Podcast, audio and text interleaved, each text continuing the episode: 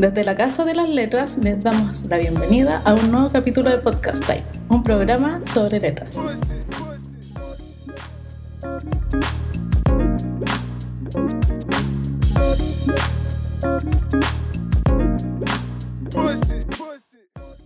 Hola.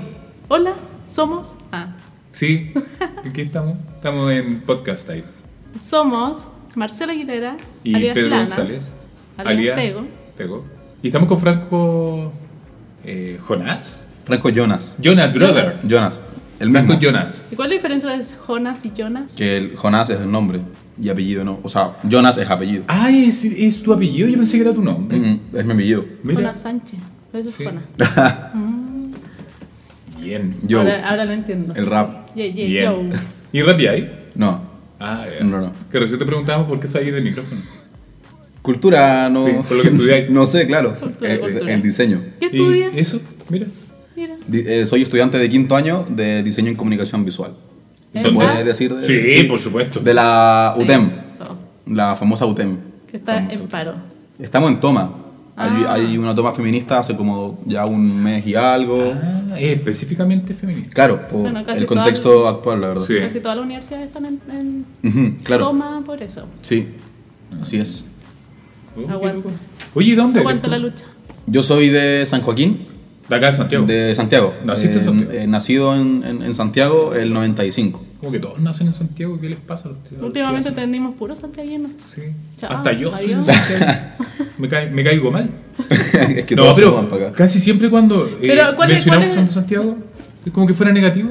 ¿Y cuál es tu visión de ser santiaguino? Porque algunos son así. Bueno, no voy a decir. Di- Dinos tú cuál es tu visión de ser santiaguino.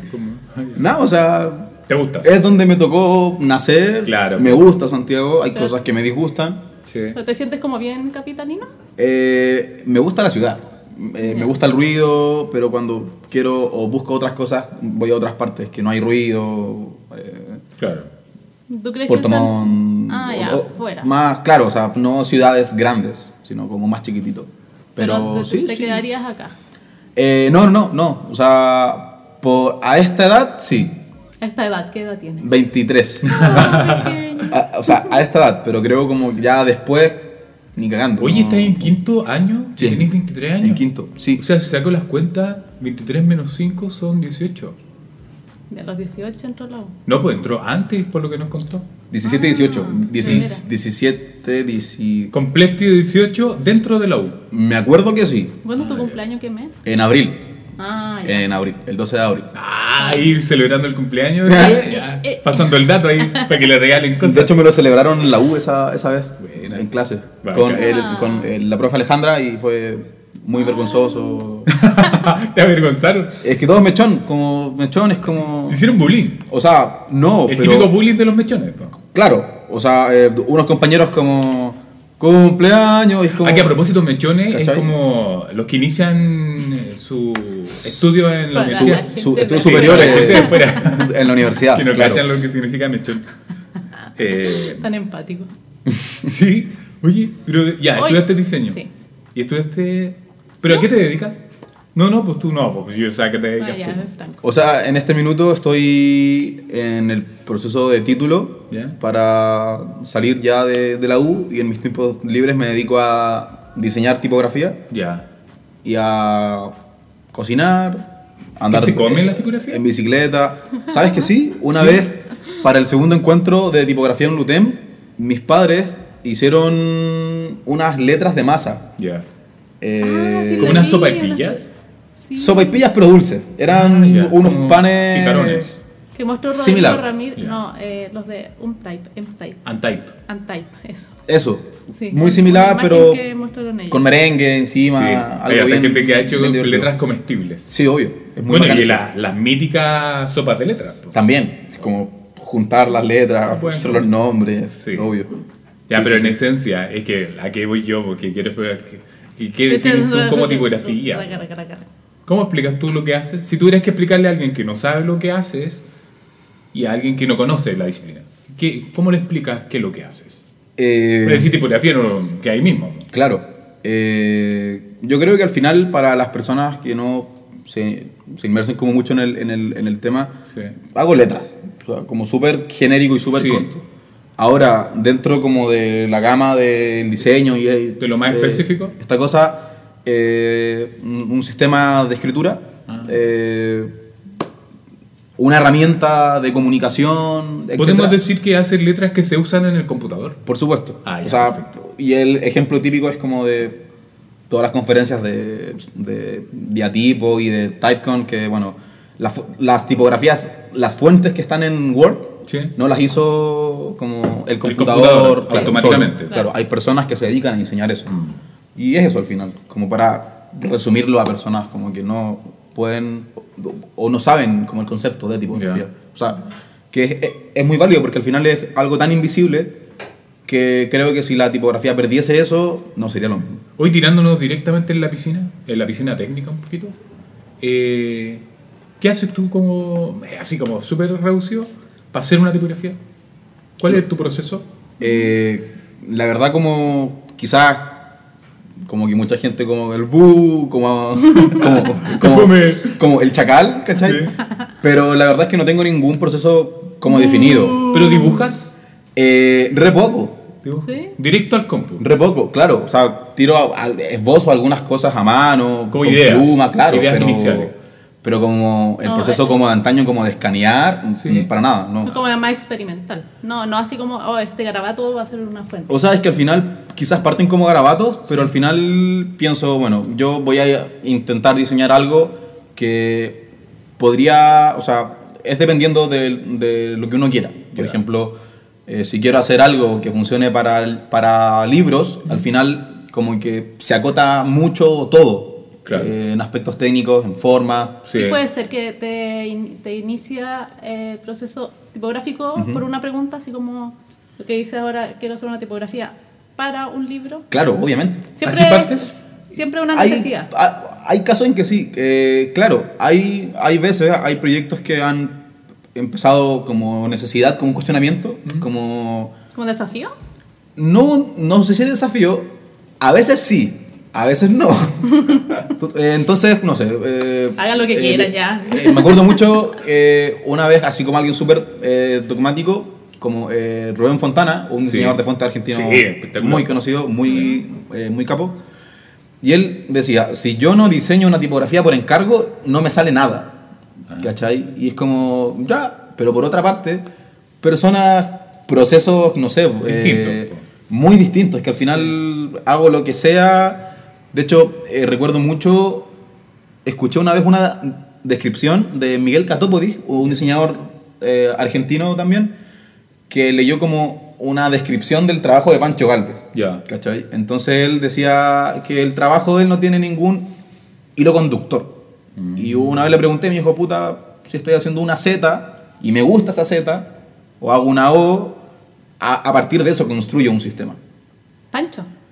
¿Sí? De hecho, ¿sabes? Eh, me lo comentó y eh, lo he visto en, en la revista Diseña de la, de la Cato, esa vez en la charla eh, de tipos latinos 2014, en la, en la Bienal de Buenos Aires, que mostró el proceso de dos fuentes, que fue Amster y Cherkán. Entonces, al final como que no tiene... De hecho, Tenían esa dirección. Claro, de hecho, él narra que, por ejemplo, Cherkán fue como la propuesta para un logo.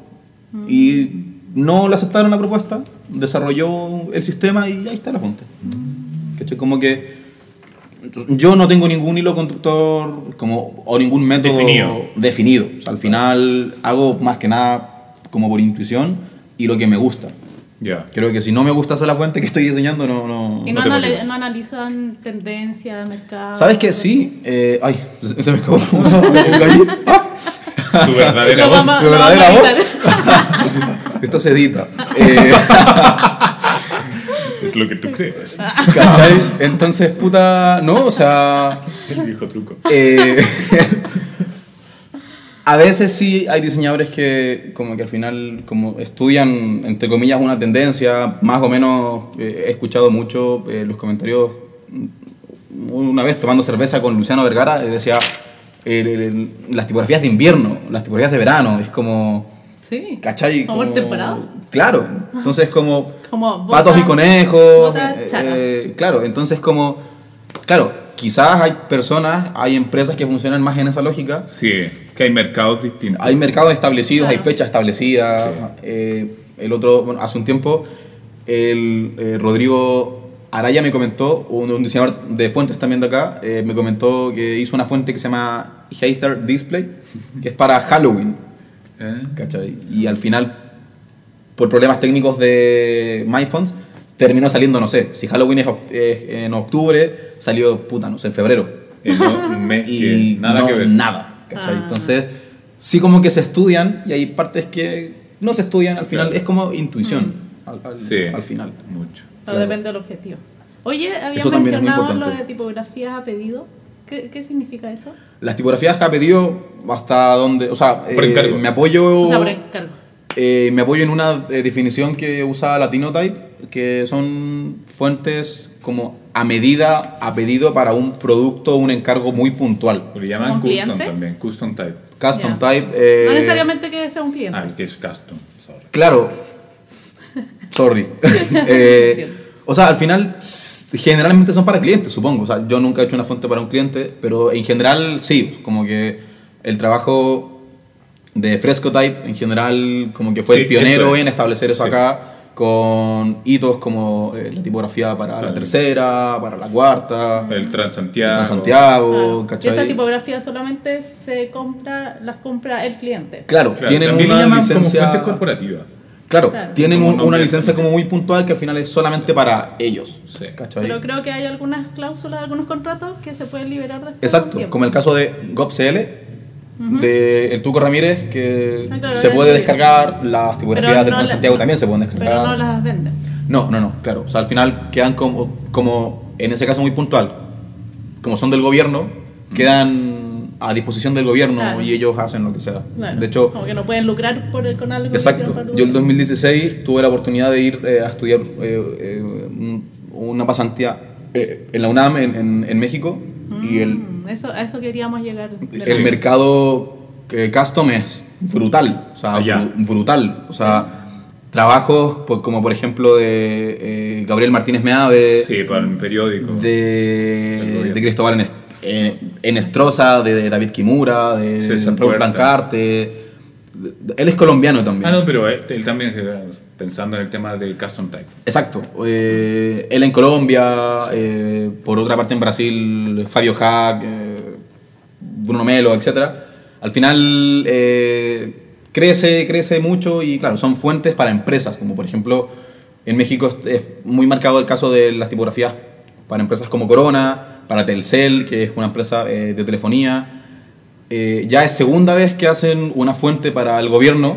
Eh, la primera fue de Meave, la segunda fue de Enestrosa con Raúl Plancarte.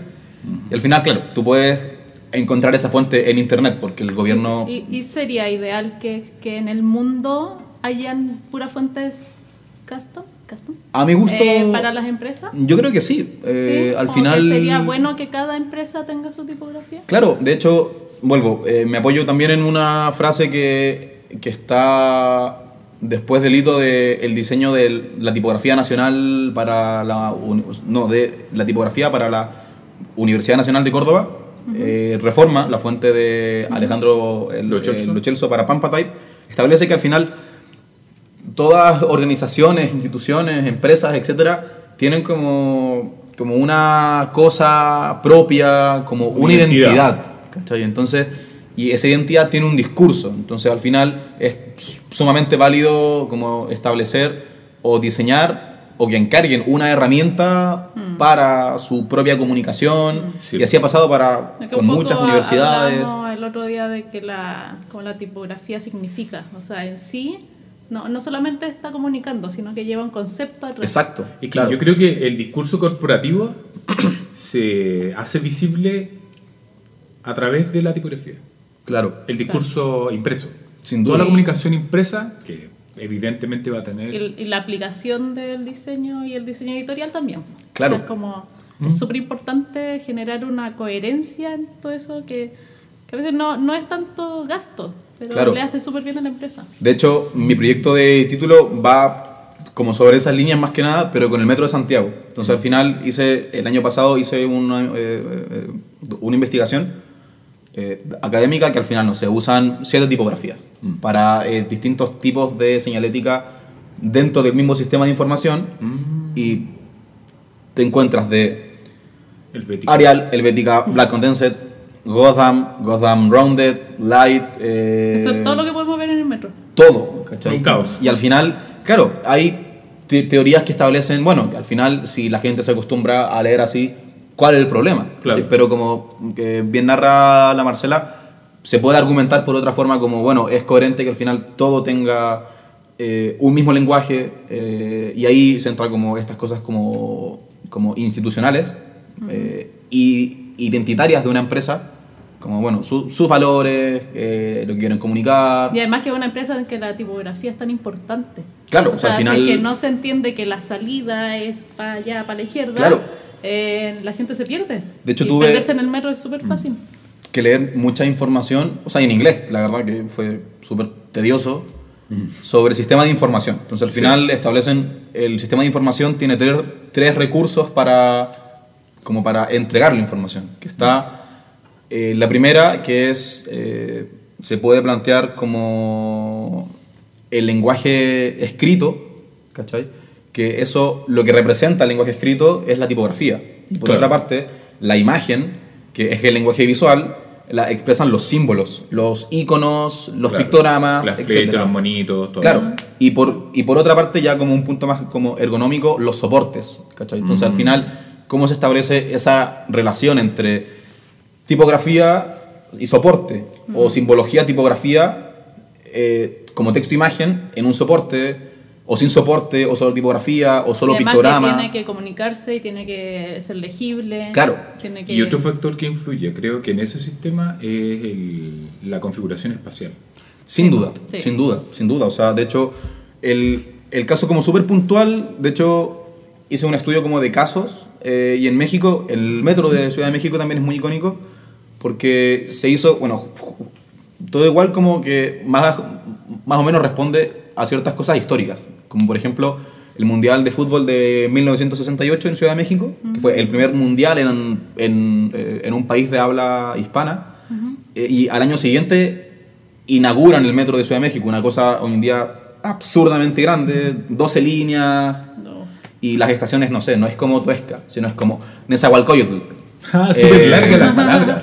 Eh, no sé, indios verdes, eh, muchas cosas, y encima eh, están muchas en náhuatl. Ah, claro. Sí. Un idioma que es poco comprensible para nadie. Claro. Ni para que hable español, ni, ni inglés, ni nada. De hecho, yo viví Como en en un pueblo que se llama Como en Ámsterdam, sí. Santiago de Palcatlalpan. ¿Cachai? Y me costó tres semanas como aprender a pronunciarlo, como Santiago de, de Palcatlalpan. ¿cachai? Y al final como que te sale. Uy, Entonces, fonéticamente, súper raro. es súper lengua. claro, es súper complejo. De hecho, bueno, entonces eh, Lance Wyman, un diseñador muy famoso, eh, eh, diseñó el sistema de información para el metro de Ciudad de México, que es una tipografía con los pictogramas. ¿cachai? Que es muy similar a lo que se está haciendo aquí en Santiago con la ¿Tiene que línea ver 6 como con la cultura o es solo informativo? tienen, tienen que ver con la cultura, eh, que responden a cosas muy de allá, pero al final eso también es cuestionable. De hecho, lo que hicieron aquí en la línea 6, Con los leones y todo eso. eso no es nuevo, eso lo hicieron en los años 70, cuando recién se iba a crear metro, ¿Qué hicieron? eh, las, icono, las estaciones ¿no? tenían pictogramas Claro. para poder reconocerse. Tenían desde tenía de Tobalaba hasta Pero eso requiere un periodo de adoctrinamiento de la gente. Claro, al final, por ejemplo, no sé, eh, el metro Padre Hurtado antes se llamaba Pila del Ganso, Ya. ¿cachai? Entonces, y el pictograma era como un ganso, pero al final, claro, la gente quizás del sector conocía así, porque encima de la estación hay- hay una estatua que se llama la Oca del Ganso, que es como un querubín ahorcando un ganso. Sí, sí, famoso. satánico. Entonces, al final No, lo está agarrando el cuello. Ah. se, se vuelve como icónico y al Claro. final es parte de la cultura Como de la el gente. Estadio Na- Nacional, el pirucho. Claro, exacto. O sea, son, eh, son eh, hitos, mojones, quizás como. O sea, es como un lenguaje quizás como más urbanístico, arquitectónico.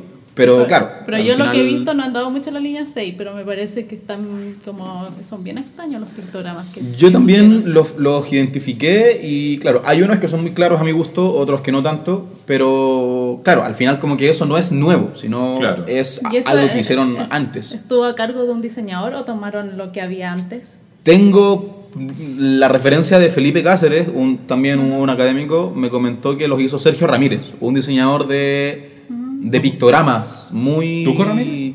No, Ah, no, Sergio Ramírez, no Sergio Ramírez. Sergio Ramírez, ¿De sí. No, no, no. El Sergio trabaja para el DET, para el Departamento de Estudios Tipográficos de la Cato.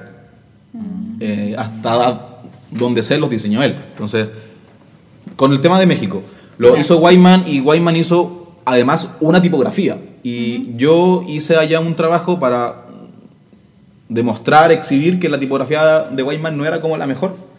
Porque es modular, eh, es expandida, eh, le ¿Qué falta significa peso. eso expandida? Expandidas son tipografías que tienen eh, ¿Muy anchas? una proporción muy ancha en comparación con otras. Ya. ¿Cachai? Entonces, eh, y que es modular, que, Eso, ¿qué significa modular? que los rasgos quizá son más como más fáciles de diseñar. ¿Como no geométrica? Claro, formas geométricas. claro, son formas geométricas. Geométricas, ¿cachai? claro. Entonces al final, por ejemplo, en Ciudad de México no usan la palabra combinación, usan correspondencia. Entonces al final, y es, lo linkeo con lo que tú eh, me decías, Pedro, sobre e- el espacio en que se diseña todo. Al Claro. final tenéis, puta, no sé, un letrero de, de aquí hasta acá y dice correspondencia, ciudad azteca. Oh, tremenda. Eh, Puras palabras ah, largas. Claro, ¿cachai? Y además, hace un poco, hace eh, muy poco tiempo, las, las estaciones de la, línea 1, que son muy viejas, las, las, las empezaron como a, a remodelar y estaban usando un. puta, como un, un, un sustrato, ¿cachai? Para la señalética, que es como un papel cuché. Entonces, la iluminación misma de la estación Dificulta la, la lectura. Claro, entonces al final como que tenéis como que agacharte para ver si en dónde estáis, ¿cacháis? Como estación cuánto. Sí, pues eso son el factor pragmático como que no lo consideraron. Claro, entonces es, es como al final es como la tipografía, la imagen o el texto y la imagen y la ergonomía. Cómo se, se desarrolla eso con las personas, cómo impacta eso en las personas. también. Con factor pragmático me refiero a como a la a la situación del Claro. uso.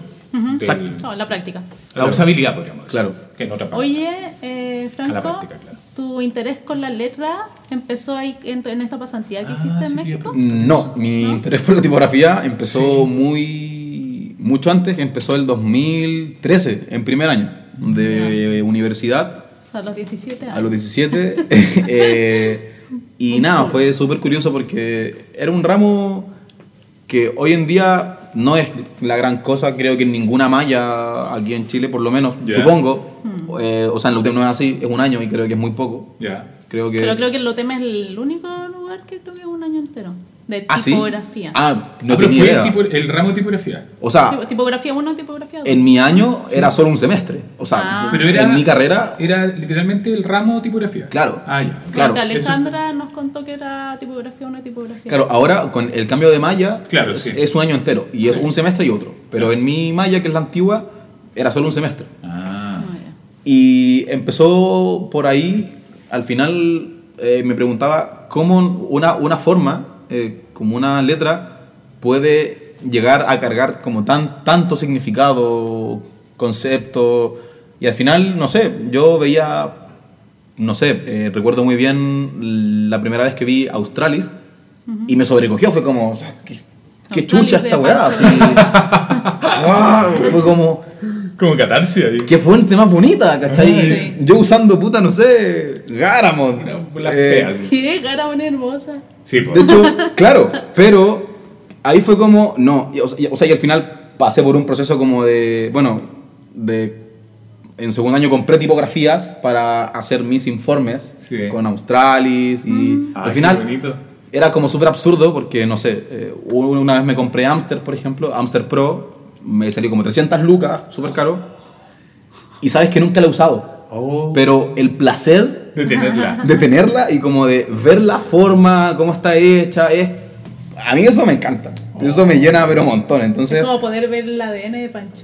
claro, ¿cachai? Entonces fue, fue bacán. Yo me sentía feliz. No, me Entonces, imagino, debe ser de los pocos que ha comprado. Yo iba a decir, oye, entonces Amster es asequible para los alumnos. a mí, a mí de hecho, el pato, bueno, el pato, el Ale, el Raúl siempre han dicho como, weón, eres el, eres el único weón en el mundo que compra como fuentes de aquí, ¿cachai? Claro. Porque tampoco como que existe la cultura de comprar fuentes. Sí, a mí me ha pasado mucho eso. Sí, tenemos un amigo así que es publicista, que igual Sí. hubo un Usa. podcast de... Filete. Sí, y él compra. Bacán, Ha comprado sí. el pego. O sea, compra muy bueno. Pero no está la cultura y, y también, bueno, Amster creo que es una excepción, pero por lo general las fuentes no son tan tan caras. Y menos cuando recién se lanzan que tienen 90% de descuento, Claro. 80%. que son distintos como enfoques, como está, bueno, co- como por una parte está el custom, está el retail, Sí. que es MyFont, fuentes más comerciales, quizás con tiempos de diseño más acotados, Sí. eh, como para muchos usos, Sí. quizá. Y por otra parte están las boutiques, fundidoras boutique, que son fuentes con más reposo, para eh, quizás funcionan en, en cosas más puntuales, eh, Más sofisticado. más sofisticadas, más bonitas. Enfocadas a la editorial. En general, sí. Sí. Hay fuentes que Más que la publicidad. he visto que, que, que no tanto, pero, o sea, hay de todo al final, pero son como tres como ejes como, como de comercialización de la Claro. industria tipográfica. Entonces, como, o sea, sobre eh, la pregunta, claro, al final me fui, eh, fue como, es hermosa esta weá, o sea, creo que, además, creo que mm, pasé por un momento de, de mi vida como súper complejo, entonces fue... eh, me- eh, ¿Lo eh, me aferré mucho a eso y me terminó por consumir. O sea, al final, Fue como una terapia. Sí. Como que la letra te salvó. claro, digamos que, claro, o sea, porque como al final no sé, buscaba información y me encontré con un video que uno de los realizadores es el César Araya, que se llama Chile Tipográfico, ¿cachai? Y nos los mostró también en clase una vez la profe. eh, y salía Pancho, Tuco, Miguel Hernández, el Daniel, Luciano, el Juego Contreras, mucha gente. Entonces, y hubo una frase del- de Miguel que me, me marcó mucho, muy puntualmente, que dice que él en, él, en el tiempo que estudiaba, no podía hablar de tipografía con los profes porque no manejaban mucho, porque al final, históricamente, se empezó a introducir cerca de los años 90, Sí. muy tardío, Sí. a, a las escuelas de diseño. Entonces, eh, No, Miguel estudió con el pego. Sí, pero Bueno, no coincidieron- tipografía. un- coincidieron en un, un un ramo. que era creatividad. ¿Cachai? Entonces al final fue como, bueno, estamos en 2013 y veo que la cosa a mi gusto ha, ha cambiado re poco. O sea, al final yo no puedo hablar mucho, o sea, sí puedo hablar más, Claro. pero al dedillo quizás en aspectos muy puntuales, eh, no. Claro. Y además me fui encontrando como antecedentes, eh, que ahí, no sé, estudió, por ejemplo, eh, Javier Quintana, un diseñador de fuentes brutal, su Sí. pega es muy, muy, muy bacán. Que trabaja con Pampatype. Con Pampatype Y también. Pancha Galvez igual trabaja con Pampate. Eh, Roberto Oces también con esta, con esta icónica publicación que esos tipos de la UTEM, ¿cachai? Después Andes.cl, un portal de tipografía, entonces ahí fue como, bueno, no es, no es como solamente, o sea, como que al final se empezó a hacer de antes también. Y ahí me empezó a interesar mucho, eh, me empecé a- hasta a tatuar cosas de tipografía, entonces fue como... Lo bueno, vemos. o sea, de hecho, veía al Miguel Hernández, no, al, al Daniel, ¿cachai? Con- como con letras, es como, ¡guau! Yo igual quiero, ¿cachai? Ay, a mí igual me pasa un poco. ¿Sí? Que vi a que el Diego tiene un ampersand. Y dije, ¡ay, qué bonito! Un ampersand tatuado. Claro. Y bueno, acá está. Yo me he hecho Qué bacán. tatuajes en el alma. Igual. de tipografía. Sí, Más que en la piel, más allá, más profundo que en la piel, en el alma. sí. Qué Eh, entonces- ¿Un corazoncito? Sí. No, no. tipografía. Es más allá de eso. Sí, es un sistema tipográfico súper amplio. ok. Entonces, nada, eh, me empezó a llenar y, Qué buena. me gusta mucho hasta el día de hoy. ¿Y, y actualmente en qué, en qué estás? ¿Tienes un proyecto? Actualmente me dedico a diseñar tipografías eh, Con con colaboraciones. distintos... Claro, eh, empecé publicando, o sea, hice un diploma en tipografía el 2015, Ah, Sí. ¿Cuál? siendo estudiante, el de la, el, el- el de la católica. Eh, hice una tipografía para texto, Ya. bastante mala, la verdad. Eh, Neftali. Claro, Neftali se llama. El, el nombre nunca me convenció. De hecho, lo discutí con Juan Pablo de Gregorio. Sí. Una vez me dijo, puta, la idea es que suene bien si es que lo queréis vender. Sí, Fue como, sí. ya, bueno, entonces al final quedó así. Entonces, lo mandé a un, a un concurso de tipografía que ¿De es el type Tipo type? Type. Ah, Tai. Mm, No, se llama Tipo Type. Tipo Ah, es ya. una Ah, fundidora uruguaya. Uruguaya. uruguaya, Ah, ya, ya, ok. No, Eh, Type Type. es Otro. otra fundidora. Sí, claro. no, no, no, olvídalo, me acabo de confundir. Era tipo type. Claro, entonces eh, mandé el espécimen y, ah, y al final como, uy, eres ganador. Yo, y al final, bueno, como, ¿qué, Ah, ya, ok. ¿qué gano, cachai? Claro. Y al final la fuente como que fue publicada. Claro. Y entonces e- esa fue como, uno, eh, como la, la primera fuente como que publiqué. Después conocí más puntualmente al Rodrigo y más encargos como, oye, quiero hacer El esta... Tipo. Claro, eh, y sus fuentes son muy display, ¿cachai? Entonces, ¿Qué significa display? fuentes la para títulos. Ah, eh, ya, para títulos. Pero lo abarcamos. ¿eh? Claro, Sí, sí, sí, creo sí. que eh, la tipografía tiene como dos funciones, como el, como el leerse y el verse. Ah, Entonces, como verse, display, título, Claro. para llamar la atención primero. Claro. Creo que como muy atrás, como el leer, como que sea legible y todos estos tecnicismos. Claro. Entonces, una forma tan display a algo, no sé, a una eh, versión muy delgada, para hacer una familia ¿Cuánto te demoraste? tipográfica. Depende de la fuente. O sea, creo que el Rodrigo es una No, bestia, no, eh, diseña muy rápido. Con Neftali. Ah, dos años. Ah, ya. Fue un proceso súper asqueroso, súper tedioso. Cuando eh, salimos del, del diploma, eh, nos dice Pancho, bueno, yo eh, les recomiendo que cierren el archivo de Eclipse y no lo abran en cuatro meses. Fue como, ya, estoy medio chato de esta wea. Ah, ya. Y, y- y, eh, después la abrí y claro, al final me di cuenta, esta weá está horrible, los, los ejes están todos corridos, el dibujo vectorial es horrible, entonces, bueno, vamos a como reeditarla y al final salió en, en una fuente que hasta el día de hoy me sigue dando plata, ¿cachai? Eh, y así, No después que... ¿Tú, tú, tú podrías decir que puedes vivir de la tipografía? No, actualmente vivo aún con mis papás, Ah. pero creo No, pero eres que... pequeño. Puedes. No me gustaría, o sea... ¿No te gustaría? No, creo que mm, siempre eh, me he querido como ir, ir de la casa siempre por, porque siento que el proceso como que hicieron mis papás ya está culminando, entonces como... ¿Pero qué es lo que te gustaría? ¿Te gustaría? ¿Vivir de la tipografía? A mí lo que me gustaría es vivir de la tipografía. Ah, pues es que estaba pensando lo contrario. Como que no te gustaría vivir de la tipografía. ¿Pero cómo? O sea, que yo- eso es lo que me sorprendió, pues, ¿cómo? hubo un Oye, tiempo que pero no. ¿crees que es posible? Sí, ¿Crees que obvio. lo vas a lograr? ¿Lo vas a lograr? Eh, sí, sí me gustaría, sí, obvio. No, Sí. estaba respondiendo otra cosa. Dice, ¿crees que lo vas a lograr? Sí me gustaría. No, pues. Como, como O sea, que- como que sí, sí... Yo te pregunto. O sea, como que sí lo visualizo. ¿Vas a vivir de la tipografía? Eh, no, Oh. No, creo que me interesan. Claro, al final el hacer fuentes es un, un hobby. O sea, A ti es un joven. es que envidio a las personas que hacen eso. Porque Ah. es como. Pero no te gustaría dedicarte a eso. Sí, no. O sea, es un Sí, proceso como medio. Es un híbrido. Como que. Me.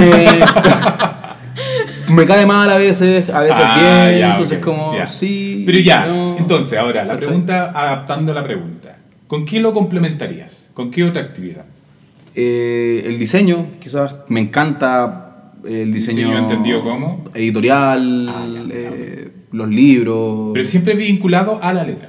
Claro, siempre. Sí. Oye, ¿y en los proyectos que tienen con W Foundry? ¿Cómo te ha ido? Con W solo tengo un proyecto. ¿Sí? eh, sí, que, o sea, ahora Eh, salió Platzi, uno Platzi, que Platzi, Platzi, y todos era, terminan en... era una fuente, eh, era hacer, a mí las Sans, como que siempre fui, como de serif, ¿cachai? Mm. Y las Sans siempre eh, me han gustado y las Sans como muy completas, o sea, con versalitas, con muchas cosas. Eh, entonces empecé a diseñar una y que las contraformas fuesen como cuadradas, entre comillas. Opuestas al exterior. ¿Qué es la Claro. contraforma? La contraforma es el blanco interior de, de una letra.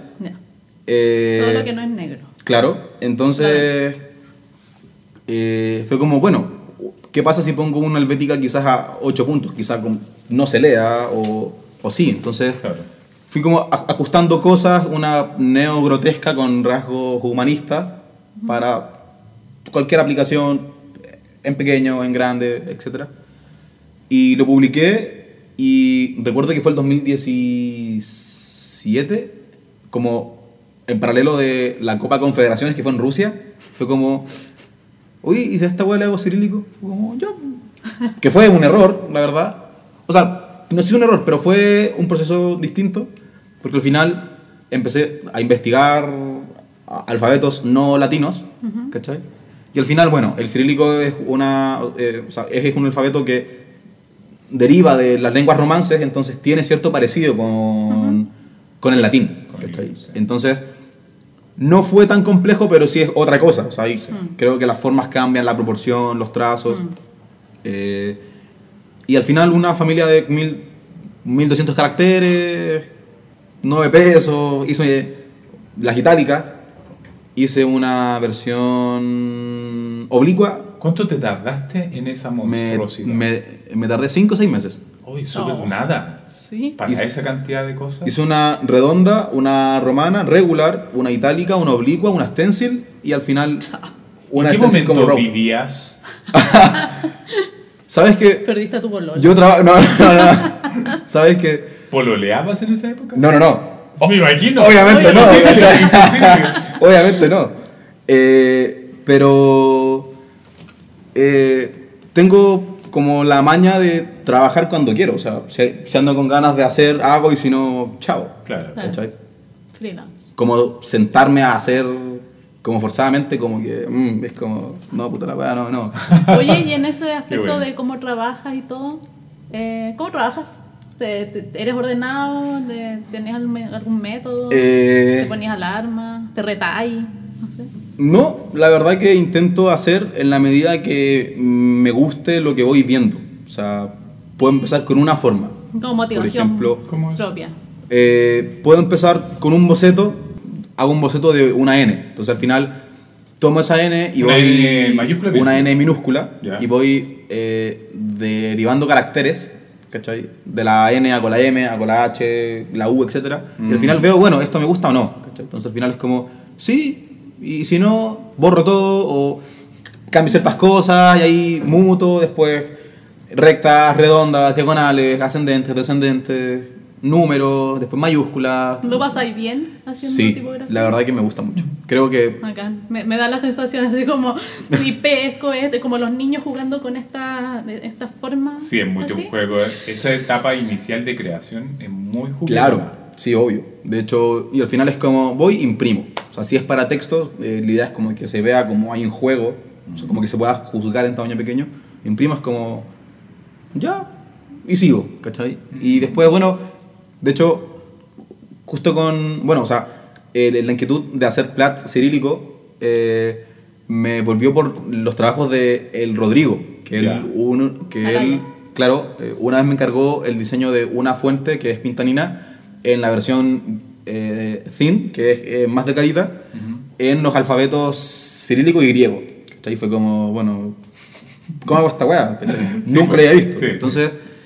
Me empecé, hasta el día de hoy, me empecé a interesar mucho por los, por los, por los alfabetos no latinos, En particular Eh, cirílico y griego. en particular todos.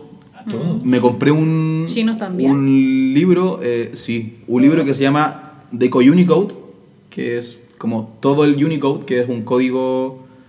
Siempre se me olvida como el qué es el Unicode, eh, pero es un libro con casi todos los, Los códigos. Los códigos de las de los glifos que se pueden encontrar dentro de un teclado.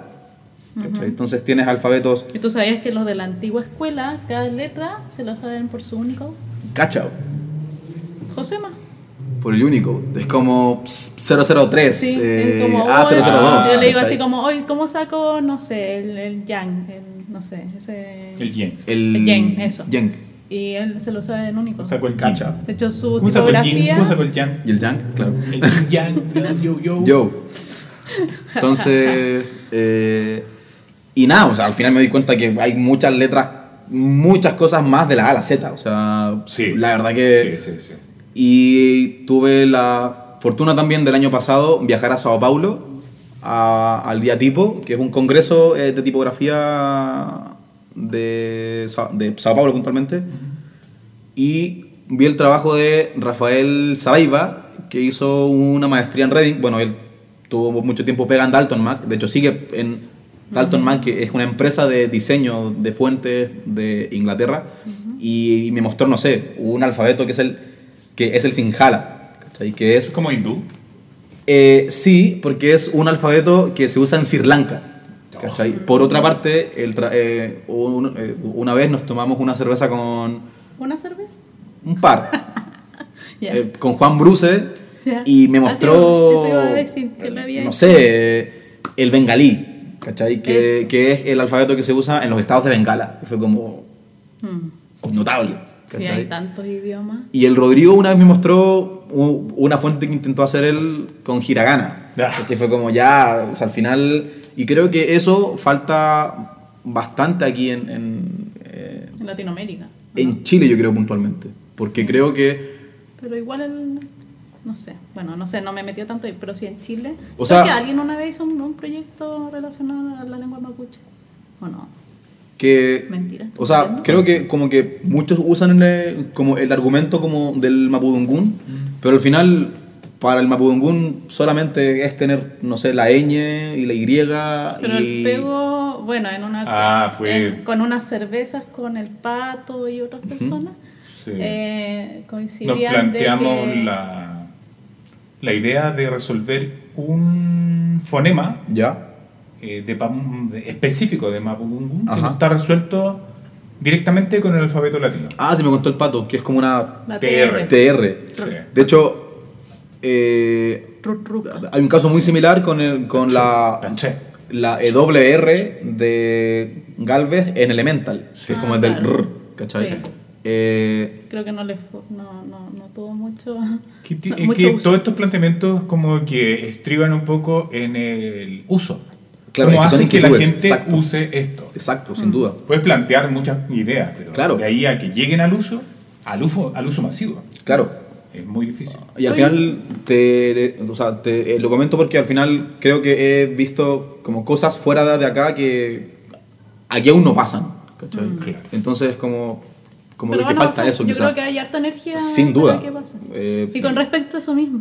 ah, ¿cuál- ¿Cómo sientes tú que está como el, el escenario acá en Chile?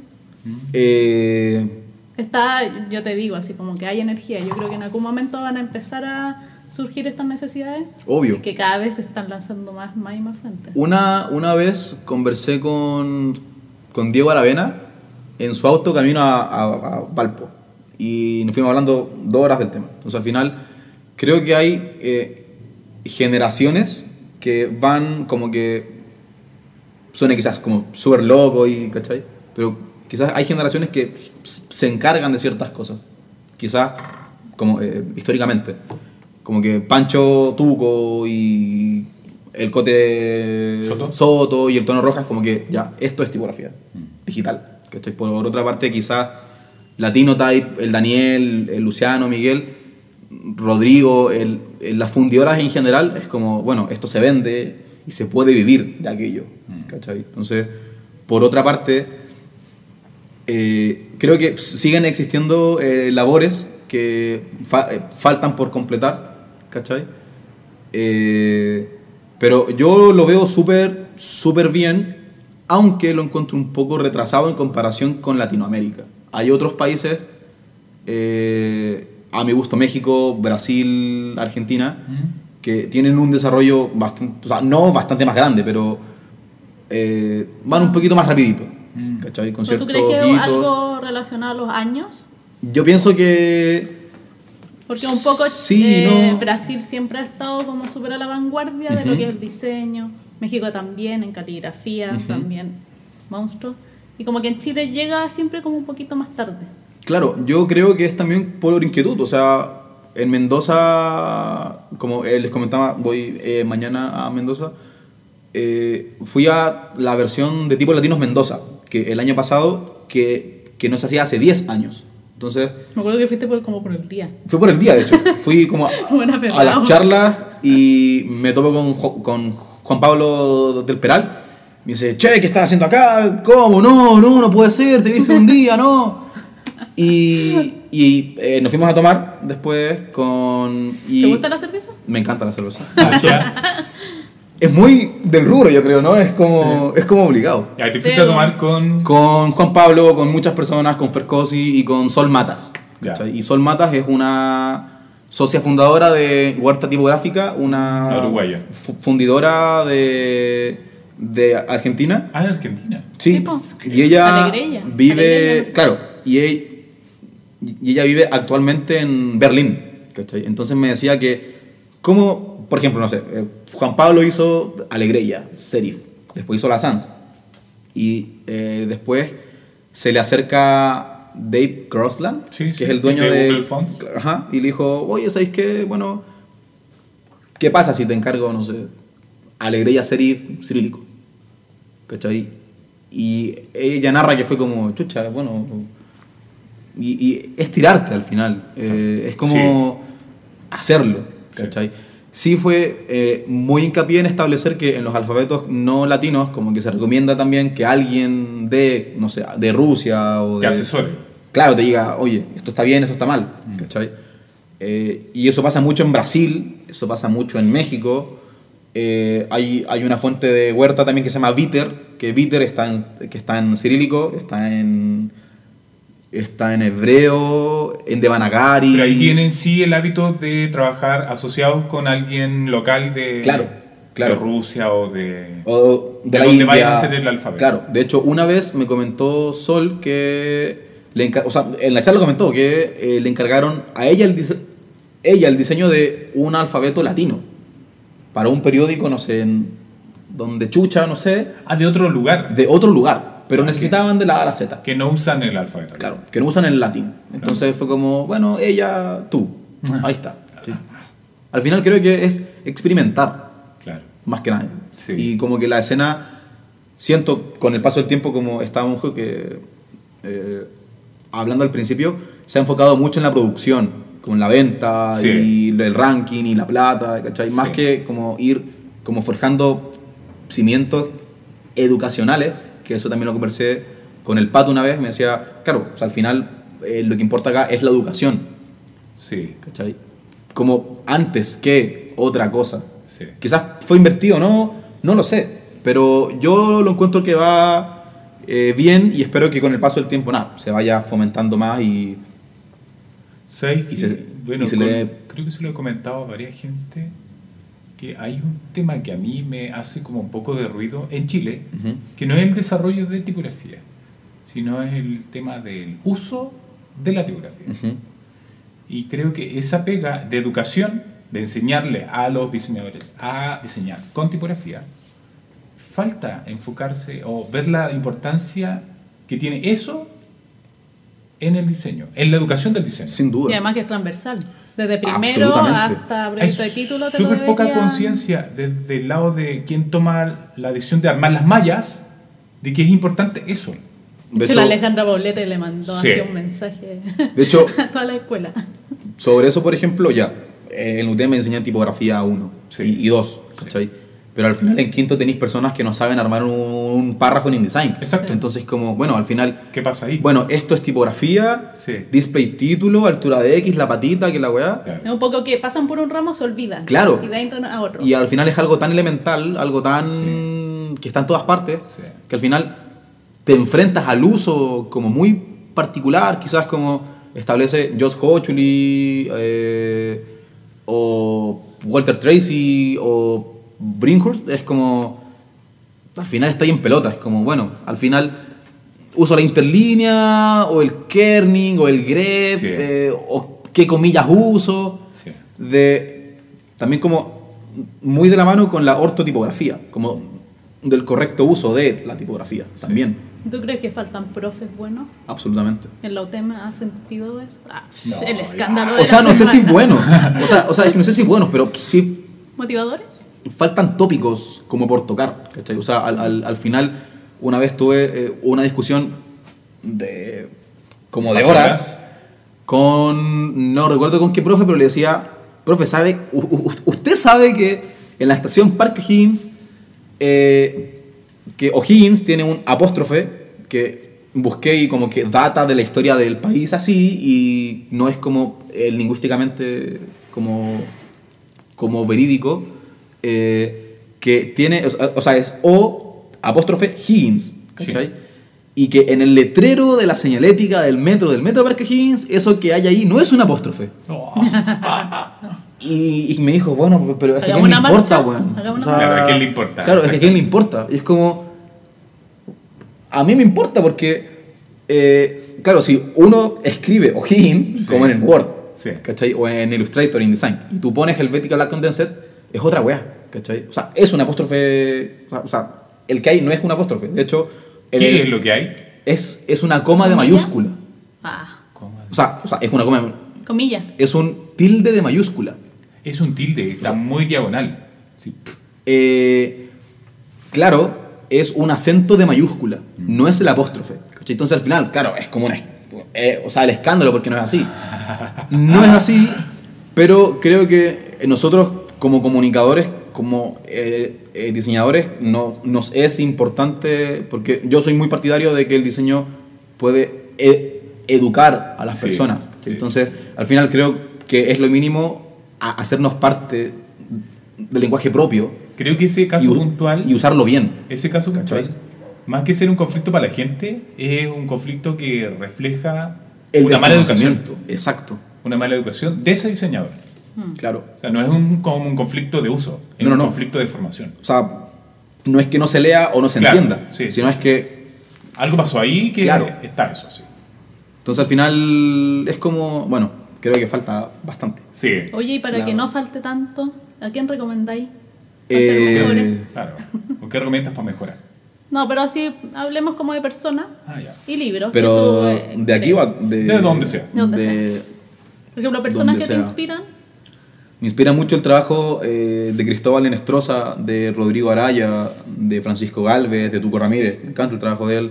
Ale Paul, Juan Pablo del Peral. Eh, buf. eh, muchas, o sea, son Mucho. muchos nombres que como que Bueno, no después los del puedo como podcast, enlistar. puedes dejarnos así todo. todo. Súper. Un. Y libros, nada, Biblias como los elementos del estilo tipográfico de Walter Tracy, eh, no, de Robert Brinkhurst, Letter of Credit de Walter Tracy, eh, Educación tipográfica de Francisco Galvez.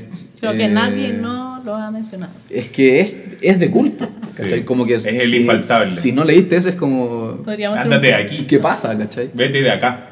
Me avergüenzas. Eh, Deberíamos hablar un día solo de ese Solo libro. ese libro, sí, un review de ese libro De ese en libro. particular. ¿Por qué lo mencionamos tanto? El manual de tipografía de John Kane, eh, Sí. varias cosas como muy elementales al final, como para ir entendiendo un poco de la importancia de algo tan invisible como es la tipografía. Y que si no fuese invisible yo creo que no tendría gracia. ¿Y algún libro? Ah, bueno, ahí está metiendo el libro. ¿Algún libro? Y un... No, no, no. ¿Algún, ¿Algún qué? ¿Algún consejo? Sí, consejo para quien, por ejemplo, para quien está aprendiendo o para quien tiene dudas. ¿Algún consejillo para persona? Eh, Pero ya, no, dale. no, pero ¿Qué? Sigue. ¿Qué? ¿Qué? Que así una breve acotación. ¿Qué son Sí. los encuentros en torno a la tipografía de UTEM? ¡Uf! ¡Qué pregunta más compleja! Que se me quedó en el tintero ahí. Que A ver, los encuentros. encuentros de tipografía eh, son espacios para la difusión de la tipografía en UTEM. O sea, me, me lo preguntas a mí como, como, si, como si estuviese a cargo. No estoy a cargo. Pero estuviste a cargo. Estuve a la cabeza de dos eh, y por el simple interés que la gente se empape de ¿El del 2014 y cuál más? y del 2017, Ya.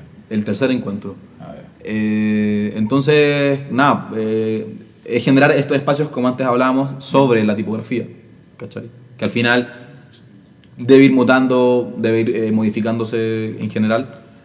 Pero eso, son espacios para la difusión y divulgación de la disciplina tipográfica. ¿Y cuál es la visión que sacas? ¿O la conclusión que sacas de los encuentros? Eh, es muy compleja tu pregunta, porque por, como por una parte, eh, los talleres, una vez me dijeron como, oye, eh, ¿no te gustaría hacer un taller? Y yo, pero si no tengo que enseñar nada. ¿qué? ¿Cachai? No, pero de algo fácil, como, bueno, de dibujo vectorial. Como, Fácil. fácil. Bueno, uf, ¿cachai? Fue como, bueno, cabrón, esto es así, ¿cachai? Eh, Yo hice clase en ese encuentro. sí, mira. Sí, de caligrafía. ¿Cachai? Entonces, eh, por una parte eso, pero al final, como por otra, es la poca asistencia de la gente, pero eso se vincula a fechas, horarios, Cosas estratégicas. Que no tienen que ver Muchas. derechamente con el contenido que se plantea. difusión. Entonces, al final, si viene, no sé, el, eh, el año pasado estuvo eh, Vicente La Mónaca, Fernando Díaz y Martín Somaruga de tipo type, y yo Sí. feliz, o sea, Sí, sí, sí. ¿cachai? Pero claro, Mis jefes. La idea, mis jefes. Y la idea es que, claro, así también como me llena escucharlos eh, a ellos, ojalá le llene a, a otra persona que no tiene el conocimiento o que no esté como tan inmerso en el mundo de, de la tipografía. A mí lo que me pasó un poco es que yo fui a todas, creo que todas, y en la versión anterior, ¿Mm? sí, todas, me escribí en todos los talleres, súper motivada. Y me encantó, ¿cachai? Como, y me da pena que la gente no asista. Como, oye, hay una actividad bacana acá, y pucha, Y es que ahí hay dos cosas, por lo que se mencionaba. No tiene que ver con el- la calidad de los contenidos que Sí, se po, plantean. no, po. tiene que ver con otra cosa que una estrategia de difusión de algo muy bueno. Exacto. Y de interés también. po. O de sobre- saber qué, qué es lo que están mostrando. Sobre el desconocimiento. Sobre al final, bueno, son letras al final. Si al final, esta Porque weá. igual si le decís ¿cachai? tipografía a alguien, tal vez no va a entender. po. Tipografía y... De hecho, recuerdo mucho que yo le decía a mi mamá, le decía, oye mamá, ¿sabes que me gusta la tipografía? Cuando en primer año le fui, fui, fui y No, pero, eh, imagínate a su mamá tratando de entender qué es lo que le está diciendo. le dije, eh, oye mamá, eh, Mi mamá. ¿me prestáis plata? Y yo me dice, ¿pero, pero para qué? No, es para un libro. Ah, estoy gobeando. Como, pero si tú nunca has leído, No. en el colegio, ¿cachai? Como, puta, sí es verdad, pero ahora mm, me dio el gusto por leer, ¿cachai? Y me compré el primer libro de tipografía con eso, ¿cachai? ¿Cuál fue tu primer libro de tipografía? Eh, el El manual, no, no, no, el manual de John Kane. Ah, ya. Él fue el primero. Eh, es rojo. Ah, ya. Sí, lo tenemos. Soy disléxico, o sea, o sea, no, soy... ¿Cómo es la cosa? Eso, Dalton Mac. Dalton Mac. Pero ese, eh, y fue como, wow, ¿cachai? Ah, ya. y de ahí el resto hasta tener una cachada de libros que al final están ahí como... Sí. como Acumulándose. ahí. Claro. Ya, y ahora sí, Ahora sí que. lo del consejo. Consejo, Ah, consejo. para las personas inquietas Sí. que, se, que, bueno, si se dan cuenta que les gusta esto, que por favor sigan. Creo que no hay nada más bonito a mi percepción e intento que sea así siempre de hacer lo que me gusta. Eh, ¿Por qué te gusta tanto?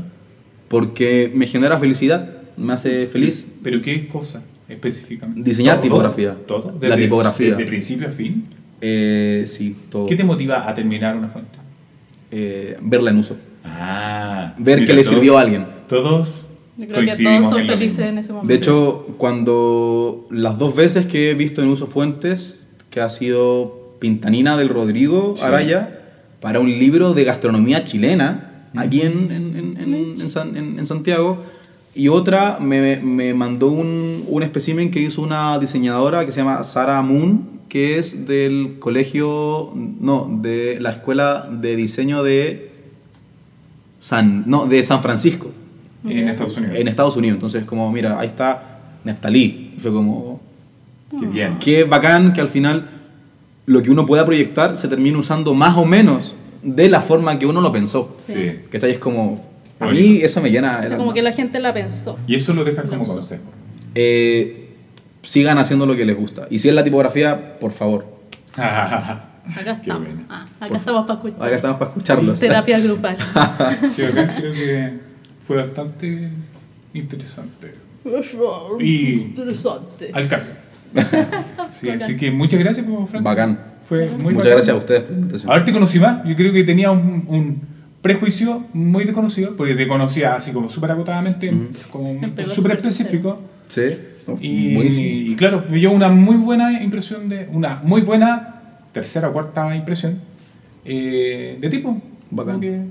Y yo, mira, tiene algo bajo la manga. Me Buenísimo. gustó el, el Sí. tema de los metros, porque bueno, la gente no, no. Yo creo que cuando la gente dice qué tipografía para qué sirve, es como. Bueno, metro Toesca, no sé, Sí. Baquedano. Claro. Si, si no miráis por afuera y no cachaste. Sí, hay un montón de problemas. Te pasaste. Es un, un buen, es una buena oportunidad para mejorar problemas. Sí. La tipografía en un metro. un buen proyecto Sí. para entender que Sí. es súper cotidiano.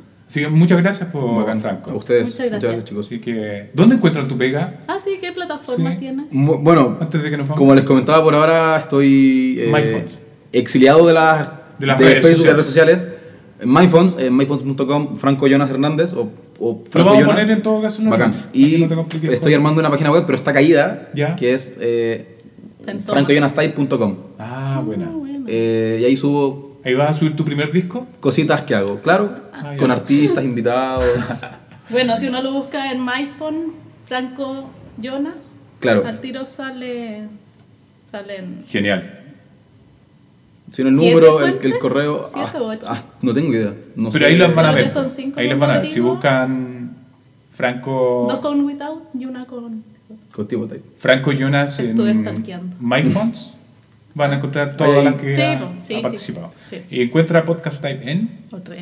www.pegofons.com Bueno, algo así. Pegophones, ¿no? Pego- Ah, pegofont.com. slash. Slash, slash. No, pues slash, pod- Slash. podcast Es type. que ya no puedo decirlo normal. Ya, chao. Chao. Buenísimo. Chaito. Chao. chao. Di chao. A ver, A ver. a ver.